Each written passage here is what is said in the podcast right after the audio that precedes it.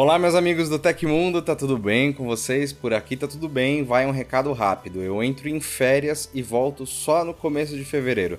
Nesse tempo, o Léo Rocha vai tocar aqui hoje no Tecmundo. Então, para ninguém ficar preocupado, se perguntando: "Ah, cadê o paião?", tô de férias, tô descansando, tô precisando de mais uns dias. Já já eu tô de volta. Vamos ver as principais notícias de tecnologia de hoje. YouTube confirma a plataforma com TV grátis. WhatsApp finalmente melhora a qualidade do envio de fotos. Netflix vai mesmo cobrar por compartilhamento de senhas e muito mais. Agora deixa o like amigão, como a gente pede aqui todos os dias, e bora para as notícias.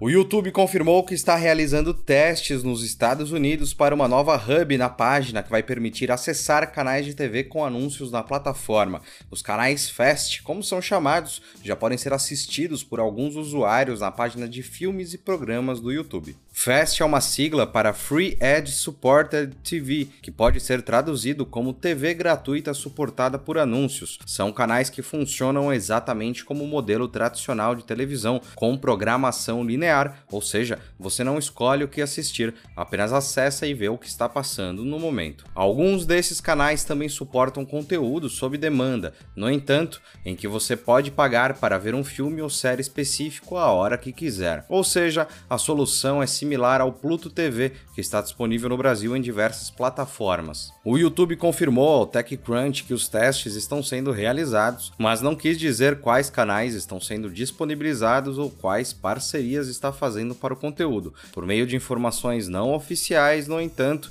o pessoal do Wall Street Journal informa que a plataforma está negociando com diversas empresas de conteúdo, como a Cinedine Corp, a Lionsgate e a Filmrise. Também não temos uma data específica para a disponibilidade do serviço para todos os usuários, mas as fontes especulam que a nova hub com os canais Fast deve ser lançado amplamente ainda neste ano.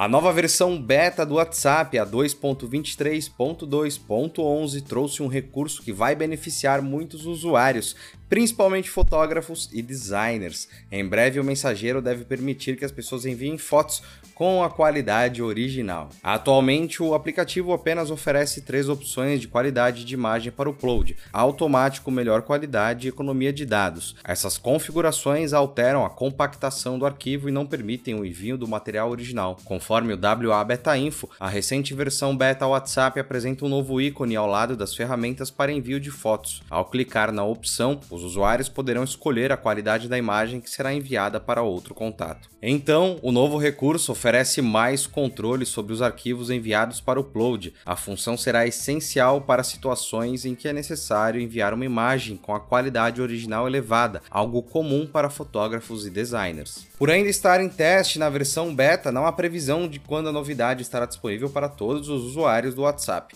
Em alguns casos, essas implementações podem demorar alguns meses até serem lançadas para o público geral. A Microsoft anunciou na quinta-feira a liberação do suporte a guias no bloco de notas do Windows 11, funcionalidade que havia sido revelada sem querer por um funcionário da empresa no final do ano passado.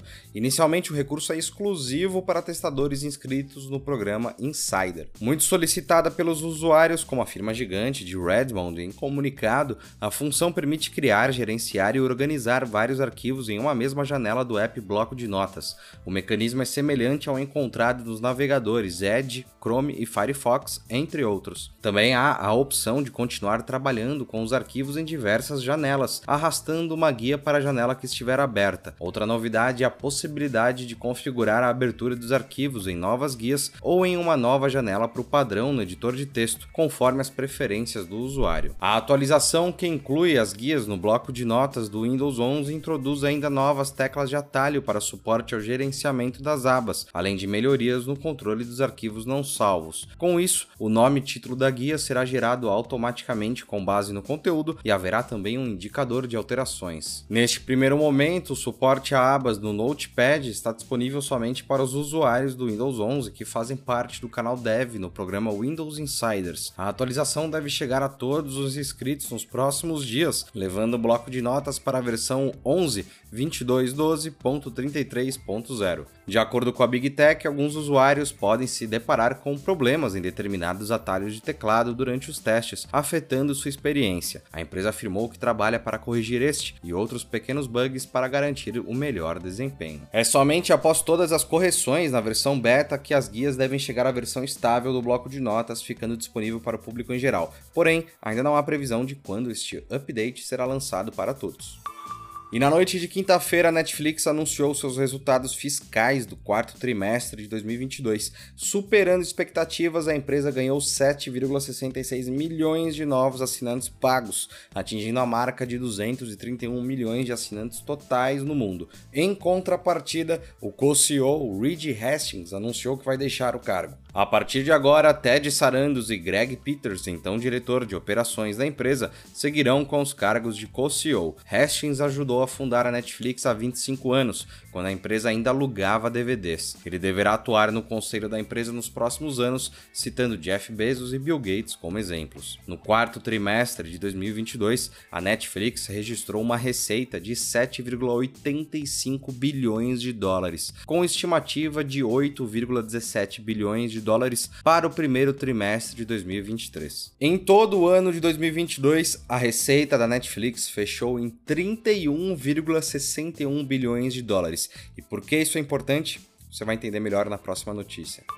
O Tecmundo tem um canal de cortes que vai agilizar o seu dia. A gente transmite a cada 15 dias o nosso podcast Tech Inverso e para quem não tem tempo de assistir ao programa completo, o nosso canal de cortes vai te entregar pílulas interessantes das nossas conversas. Vai lá se inscrever no nosso canal para não perder nada, ele está linkado aqui embaixo.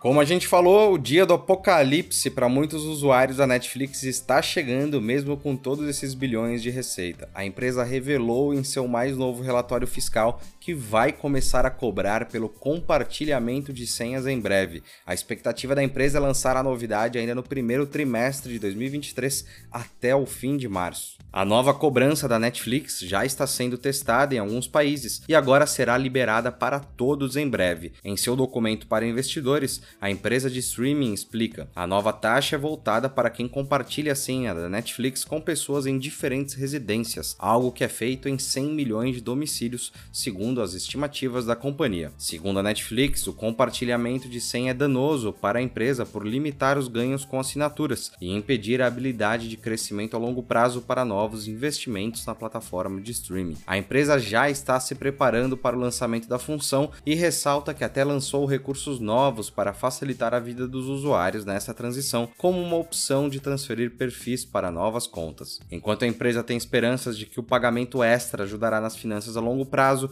a tendência é que alguns usuários deixem o serviço após a chegada da novidade. Em seu comunicado para acionistas, a Netflix disse que espera uma onda de cancelamentos após o lançamento do compartilhamento de senhas pago. E vale ressaltar que a Netflix ainda não divulgou o preço e a data de lançamento da cobrança extra para o mercado brasileiro, apesar apesar de estar testando a solução em países próximos, como Chile e o Peru.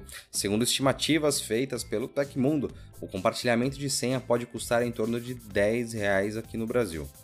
E na manhã dessa sexta-feira, o Google anunciou que vai demitir cerca de 12 mil funcionários no mundo todo, cerca de 6% do seu quadro. Em carta assinada por Sundar Pichai, CEO do Google e da Alphabet, a companhia informa que já enviou um e-mail aos funcionários afetados nos Estados Unidos e que em outros países esse processo levará mais tempo devido às leis trabalhistas e práticas locais. Na carta, Pichai assume total responsabilidade pelas decisões que nos trouxeram até aqui. Isso significa dizer adeus a algumas das pessoas incríveis incrivelmente talentosas que trabalhamos duro para contratar e com as quais adoramos trabalhar. Sinto muito por isso disse o CEO. O Google informou que, com o processo de demissões, pagará o período de notificação aos funcionários dos Estados Unidos com um prazo mínimo de 60 dias, além de oferecer um pacote de indenização de 16 semanas de salário, mais duas semanas adicionais para cada ano adicional no Google. Pagamentos de bônus e restante de férias, além de mais seis meses de assistência médica e suporte de migração serão oferecidos pela empresa. Para outros países, ressaltou,